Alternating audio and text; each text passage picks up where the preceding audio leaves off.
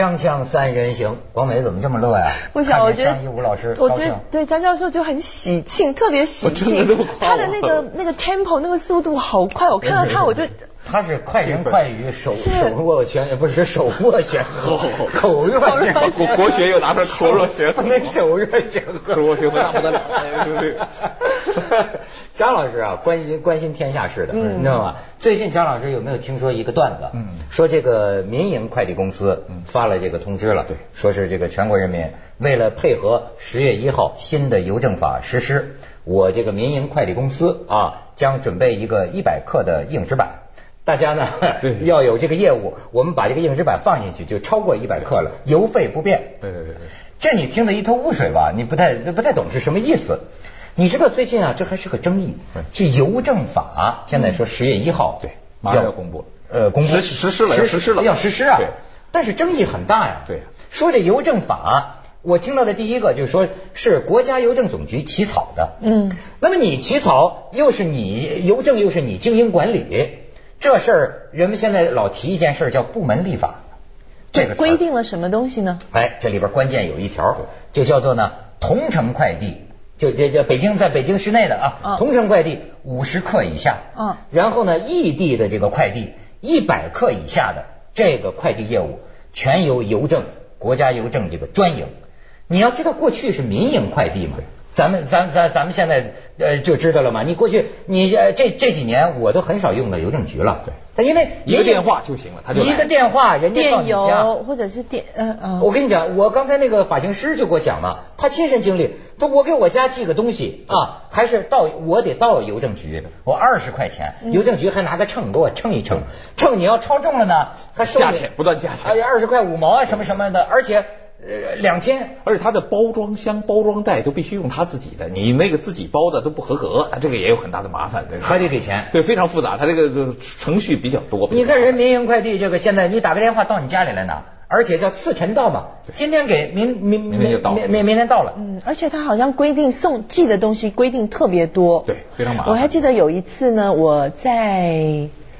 一个那种山沟沟里面拍戏，那那个时候因为我生病的关系，我必须呃抽血，因为那个是可能有个急性传传染病，他们怀疑是急性传染病，但因为那个山沟沟的医院他没法做那些检验，所以他们帮我抽了之后做那个解析，弄弄成血清。透析啊，对他们抽了那个血清把它分离了，对对对对对做分离，然后必须送到香港的医院去去做那个，然后他就说对不起，这些都是危险物品，不可以不可以寄。他寄血呢，是危险血血清血清啊，然后就活生生的就那个血清就没用了，没有寄走啊。您说啊，像这个事儿啊，他们我听了他们讲，是不是我不知道是不是危言耸听啊？说这个法要真的实施了啊，百分之八十的民营快递企业会受到毁灭性的打击，甚至还说中国现在的这个五千五百多家这个公呃这个公司员工三十万人，说这个营业额得有五百亿什么的，说你要这一下子把它拿掉了。就是这个这个这个快快递业务这种这种限度以内的快递业务，占到说民营快递公司的差不多四到六成的业务。你这样你不叫国，那你不就国进民退了吗？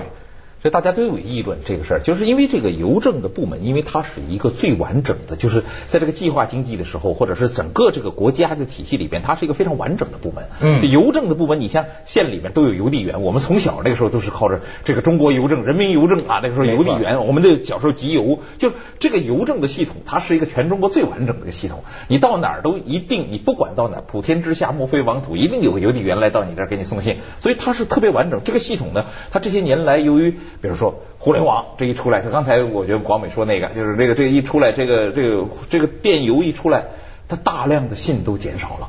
然后现在万万没想到又杀出一民营快递公司跟他竞争，而且那个民营快递公司它有一个极大的好处，就是上门服务，而且价格便宜，而且它这个速度也很快。我听过人家民营快递公司早年的哈，早期起来的时候，我听过他们讲那故事怎么办的。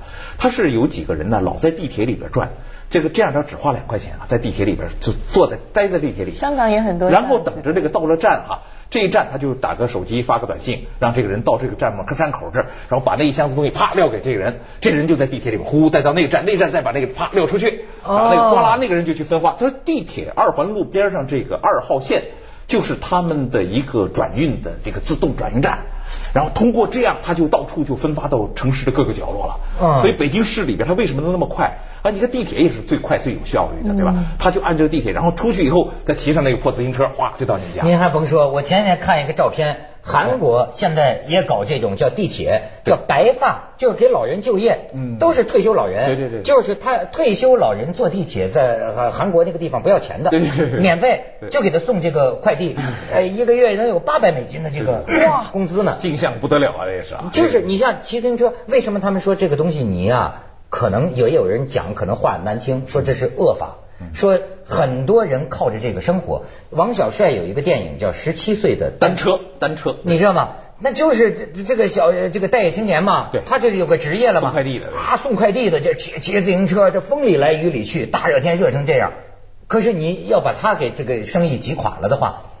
他说呢，也给你留下空间了。你一百克以上的、五十克以上的可以做呀。但是他为什么不挑十公斤以上的？他为什么要 挑那个那么轻的？他主要是为了增加他的信件，就是因为邮政最大的一块是信件。信件呢，一般都是一个信封那个信件。嗯。那个信件呢，比如说大量的这种信件，比如公函什么这个信件，那么是邮政最主要的一个业务，很大的一块业务。这块如果被快递公司都拿走了。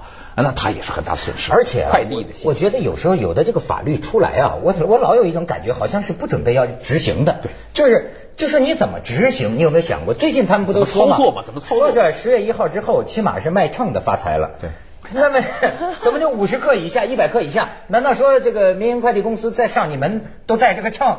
对，称一称，你要是差了十克，难道他就？不不给你动了吗？还是真像他们这段子说的，带一张一百克的硬纸板，对对对，我都给你加了重量了，那我可以了吧？那你怎么实行呢？他这操作起来很难，操作起来很难。他这个加个千块进去，不，他这个对对，他这个很灵活，其实是很灵活的。就他其实是这个，就是说呃，规定了一种模式，但是实际上呢，他又留下了很多口子，其实还是留下很多口子。你会发现这是一个很灵活。你说不让你生存了也没有，对吧？没说你不让你生存，但是这一百克这个说法呢，你说我说了。但是呢，你说怎么去界定？其实我是给你留下了一个口子啊，但是呢，又有了一个一个一个一个说法。这个是一个两个这个博弈的平衡的结果啊。其实民营快递公司折腾了这么多年，因为很久以前这个事就已经提上议事日程了。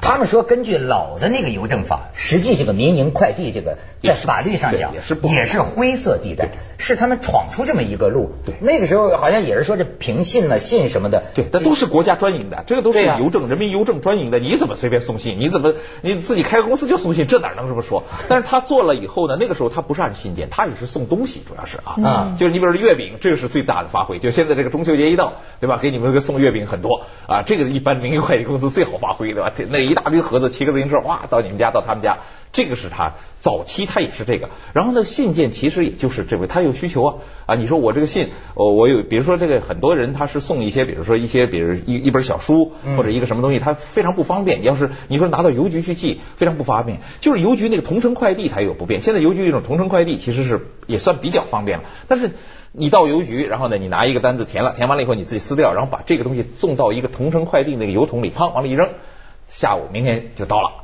这个八块钱也算是比较便宜、比较好的。嗯。但是呢，它有一个最大的不方便，就是说你得到邮局，你不到邮局没人管你。这个。而且我发现这事儿勾起了很多人不满意。到邮局碰见那个冷脸子，对对。这个国营老大嘛，都是这这种感觉，就是说，而且有时候要汇款，是吧？我看很多人就写汇款丢了。就没送到，呃，一查也不理，二查也不理，到最后都都都不理，弄得这个大家语言不详，搞不清楚有些事儿是吧？对呀，所以我就想起这事儿其实挺严重的。你知道，我给你讲一个段子啊，光美，加拿大有一个歌手，知道吗？叫克里沃什么的，就就那么一个歌手，他这个坐飞机，美联航，嗯，把他的吉他呀野蛮运装装卸，吉他给搞坏了，然后他就索赔嘛，让他负责维修，美联航不理他。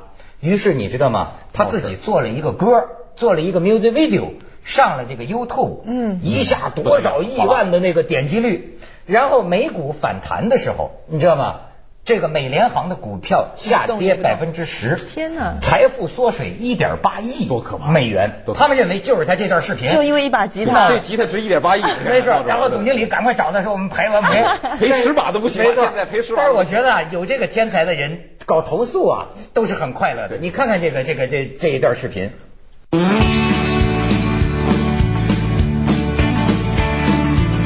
United Airlines on my way. train departed Halifax, connecting in Chicago's O'Hare. While on the ground, a passenger said from the seat behind me, My God, they're throwing guitars out there. Band and I exchanged a look, best described as terror, at the action on the tarmac, and knowing whose projectiles these would be. So before I left Chicago, I alerted three employees who showed complete indifference towards me.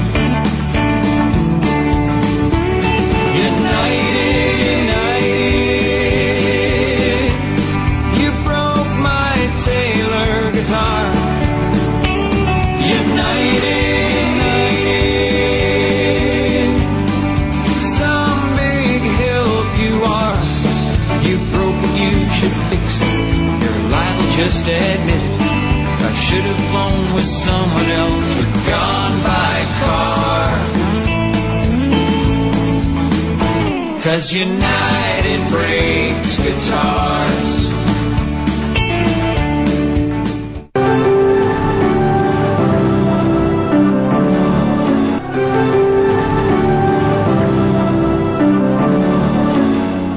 看有了这个网络视频呐、这个国营老大日子也不好过，是吧？过去他们是老大，现在你这都得造成影响。你像我们说讨论这个邮政法，然后这个网友评论收集一大堆，发现大多是对中国邮政的痛斥，对不其实都是个人的投诉，对吧？呃，最近你知道又又这网上又出来一段视频，又给人拍着了。呃，若想人不知，除非己莫为啊。人人都有手机，都是那没错，这太可怕了。说 EMS 这个也是把邮件那么粗暴对待，然后呢，这个什么杭州邮政局长说，哎，那个不像是发生在我们杭州，四这成都的这不像成都，但是肯定是 EMS。那个你你你这事儿。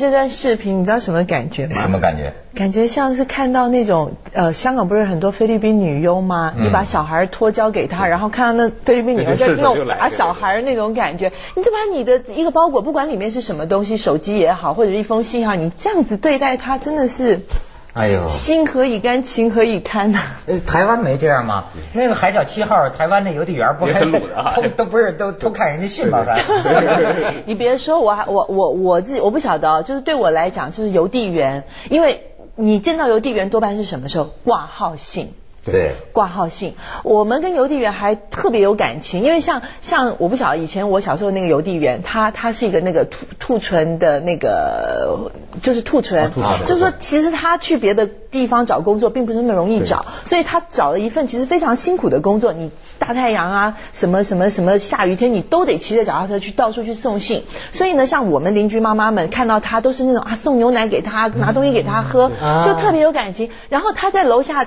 叫你拿信的是那种孟妈妈拿信了，他不会是那种哎孟广美挂号信。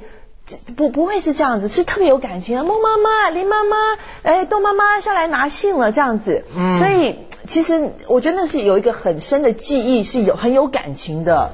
但是也是政府公营的，都是一样，是是。是是是是是，你说怎么呃好好好像日本。我们当年也是一样，啊。就小的时候，那时候我记得那个社区里边那个服那个来哈，他的他来的话，我到我们那儿那人那山那狗，对对，那人那山那狗，哎，啊。没错。他都是来了这个这个邮递员，他是一个很熟悉的，跟你们这里边人张三李四王五都认得。是是然后他来了，他跟大家开开玩笑，说一说话，聊聊天，然后他再骑着车才走的。啊，这车一来，他哪家的报纸，哪家是干嘛的，他都很了解。对到这儿来以后，一个胡同里面，他来这儿以后，他的这个作为跟你们大家是打成一片的。那时候就跟那个片儿警。就是公共机关这个深入到社会里边的触须，一个是片儿警，那时候我记得北京老北京我们这个片儿警，呃经常到这儿逛逛，张家李家都知道。一个就是这邮递员，顺带监视情况是吧？对对对对对那到时到点，我妈没如果那个邮递员没来的话，我妈还会着急着急对我妈，因为我妈睡午觉嘛，所以就还拉着耳朵在那边等着听这样子。不放心那个着急对温馨回忆。所以你知道，这次他们这个国家呃邮政公总公司啊，还是总局啊，他也有一个解释的，就是说很多偏远的农村现在。那么民营快递公司好像他不去做这个嘛那么那那他那意思就是说，我们国家办邮政，现在这个都是我们干的，那么我们严重亏本，对，所以我们要把这个有钱的这个生意给抢回来，说我们专营。他这个呢，倒是他这个说法呢，倒也有他的根据啊。你看这个，他确实是他是触须深入到全国，所以他大量的地方都是偏远没效率的。你说这个好的这一块都市里面最大的邮政量，哎，被你都拿走了，你效率高，你快。然后但是呢，我这一块倒霉的。呃最艰苦的都由我来承担了，呃，那我承担了以后，我这个邮政的这个我这个投入和这个收入我就很不搭配，然后我邮政造成这个全行业的亏损，我又是个企业，又不是一个我们所想的国家完全是作为一个公共服务提供的啊，他这道理啊也不能说没道理，但这个怎么解决啊？这个还需要讨论。就是你看呢，但是民营公司有一个很好的地方，就是它在城市里面，你比如我们真的感受到它服务是好的，所以大家闹是为什么？就是这种服务真的是能够马上解决你的问题，一个小伙子就来了，拿走了，拿走了，对然后过了两小时，那边那人就给你发个短信，他收到了，这事儿就了了。这个是民营公司给你最大的效率，但是邮政就很难做到这一点，这为什么呢就没办法。他为什么不能公平竞争呢？咱你你有按说呃国营邮政这么大的资源，怎么你不能做到这样不，他这个可能是他这个制度上不够灵活，他也有很大，他不可能去雇那么多人，临时雇点人。那个那个民营的快递公司，他那个人流动是很大的啊，啊他一天他来了来了就干，干了呼噜呼噜拿个图，他说问你在哪儿？他的民营公司也有些毛病啊。你比如说，我现在发现民营公司也有毛病，比如他就不知道你这个地儿啊，你说你按照邮政的这个地址写好了以后，他就糊里糊涂，他得反复打手机问你。啊，问你得三四遍。其实民营公司倒也不一定说它都有长处。而且风险挺大的，因为像我们常常有时候呃跟一些那个寄一些那个碟片碟片的东西，你说重要不是那么重要，但是你急着要，但是就送不见了对，送几次都送不见了。哦但是你找他还没法说，他说那那我们快递员送出去了，然后稀里糊涂，但是我们赶时间，嗯没办法，再再烧一张再寄过去。但是那邮政要送丢了，你能赖邮政吗？邮政还是可以找他说对找说法，的。可能三年五年之后，你他总会给你，他总会给你 总得给你说法的。个说法。邮政嗯倒是有冤有仇债有主啊，你可以找他。对但是呢，民营公司那东西，它那个灵活性极大，因为现在有好多小公司，他这个雇的人也是随时雇的，他有经常出现那个情况，就是这人把这个邮件呢。呼噜就带着就没影儿了，嗯也有这个。他一想，他对老板不高兴啊，嗯啊，他今天比如老板骂了他了，或者怎么着，他又不高兴，啊，老子索索性此处不留爷，自有留留爷处，我走了，带着包裹呃这些东西，全走了这些好玩意儿，啊 有有什么月饼什么的，我都带着走了。这个情况，那老板哪去追去？他只有报案。那报了案，这东西已经损失了啊。然后你去找他呢，老板说：“哎呀，要死了，我这也倒霉了。”那那你怎么办？这个也是有。所以还是咱们邮递员比较熟悉情况，也有感情，是吧？这个国外也有很多关于邮递员的故事。我刚才听你说，我听他们讲啊，他们说有些英语的这个笑话，就外国笑话，就关于金发美女的，就有一个老邮递员，他要退休了，然后他就走到那一家，这个金 金发美女那一家，你笑什么？我可听过这个。啊，这个你经过你来讲，我都有不行，点。那里面有有有那个不可以说的 事。对，就是找到这个金发美女，嗯说我服务了一辈子，嗯我要我要走了。金发美女说啊，是吗？那这个那那那那我明天啊要要去请你吃顿饭，一定要请你吃顿饭。嗯来了呢，这个金发美女和她老公都坐在那儿嘛，嗯哎，然后老邮递员吃了饭，吃完饭之后呢，金金发美女说呢，呃，这个我还有一份礼物要送给你，但是这个礼物啊，你要上楼。啊，就是领着他，哎呦这个是领着老邮递对对员上了这个卧卧卧室，然后说这个礼物啊，你先等一等，是吧？你坐在这个卧卧卧室里等一等，我先去洗澡。哎，老邮递员说，哎，送礼物干嘛还洗澡呢？哗，洗完澡出来之后，哇，把这个衣一打开，说现在来吧，说这是我老公送给你的礼物我原本呢只是想呃请你吃顿饭的，你听得明白吗？他加码了啊，嗯那个老公不是说老公啊，这个人不怎么样。老婆回去跟他说老邮递员要走了，老公就说了一句英语的那个粗口，对送什么礼物呀？这这笑话真是 F U C K 对啊对对对，这金发美女说啊，那是要送一下，那就按照规定来办的 锵锵三人行，广告之后见。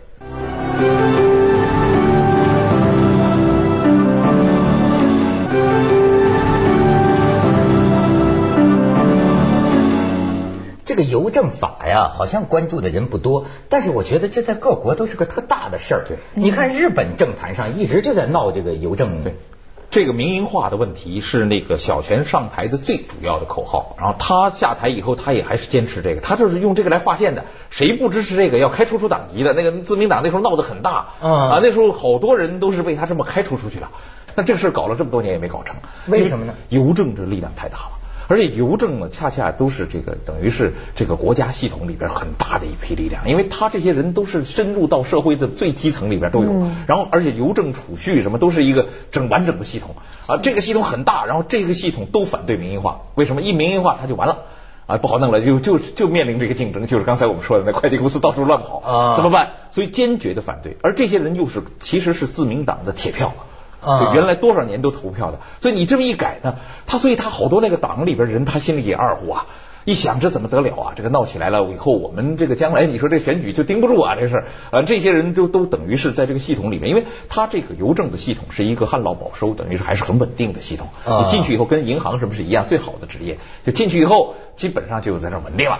啊，所以你只要不犯大错误，没什么大事啊，不会把你弄出来的。但是呃，老百姓愿意民营，老百姓很多人都是觉得效率低下呀，然后他觉得这个效率低下没有用处，然后花了很多的公家的这个补贴，钱也很多，他亏损很厉害，但是公公家补贴很大啊，所以觉得这个浪费很多公家的钱，然后费了很多事儿，然后最后效率还很低下，那怎么办？好多人都指责啊，所以他小泉就用这个是作为他整合这个，说我还是有铁腕，我要改革，怎么改革？就是民营化。啊，搞了好多路子，所以这个事儿是一个日本政坛里边最敏感一个事儿，很大的事儿，闹得简直是天翻地覆，凯尔卡。那时候我当年在那时候看，我在在日本每天看电视，那就是几派在那骂来骂去，就是这个事儿。好家伙，那咱们呢？十月一号咱就天翻地覆凯尔康了。但是我觉得这个事儿啊，为什么这个公营的啊？接下来为您播出《走向二零一零》。世界就这么回事全世界都全世界就一样。导致这个人，他应该让他。